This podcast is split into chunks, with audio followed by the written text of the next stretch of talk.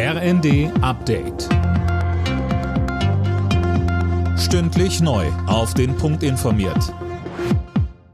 Ich bin Dirk Jostes. Guten Morgen.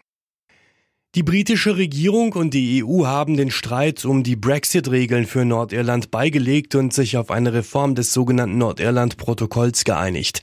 Finn Riebesell. Das soll den Warenverkehr für die britische Provinz regeln, die auch nach dem EU-Austritt Großbritanniens noch zum EU-Binnenmarkt gehört. Die Einigung sieht vor, dass die Zollauflagen zwischen Großbritannien und Nordirland etwas gelockert werden, zum Beispiel für Lebensmittel und Medikamente. Ziel ist, dass die Versorgung in Nordirland genauso ist wie im übrigen Königreich. EU-Kommissionschefin von der Leyen sprach von einem Meilenstein, der britische Premier Sunak von einem Durchbruch.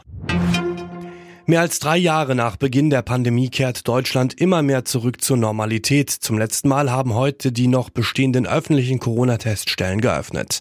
Mit dem Monatsende läuft die Verordnung zur Finanzierung der Tests aus. Die Pläne von Ernährungsminister Özdemir an Kinder gerichtete Werbung für Junkfood zu verbieten, sorgen bei Verbänden und in der Politik für gemischte Reaktionen. Alina Tribold fasst einige zusammen. Lob kommt unter anderem von der Deutschen Gesellschaft für Kinder- und Jugendmedizin. Auch die Deutsche Adipositas-Gesellschaft spricht von einem großen Wurf. Unterstützung bekommt Özdemir zudem von SPD-Gesundheitsminister Lauterbach.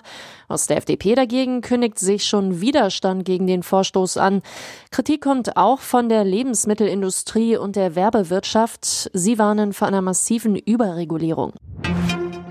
Für rund 180.000 Beschäftigte der Deutschen Bahn starten heute die Tarifverhandlungen. Die Eisenbahn- und Verkehrsgewerkschaft fordert einen Lohnplus von 12 Prozent, mindestens aber 650 Euro mehr im Monat bei einer Laufzeit von einem Jahr.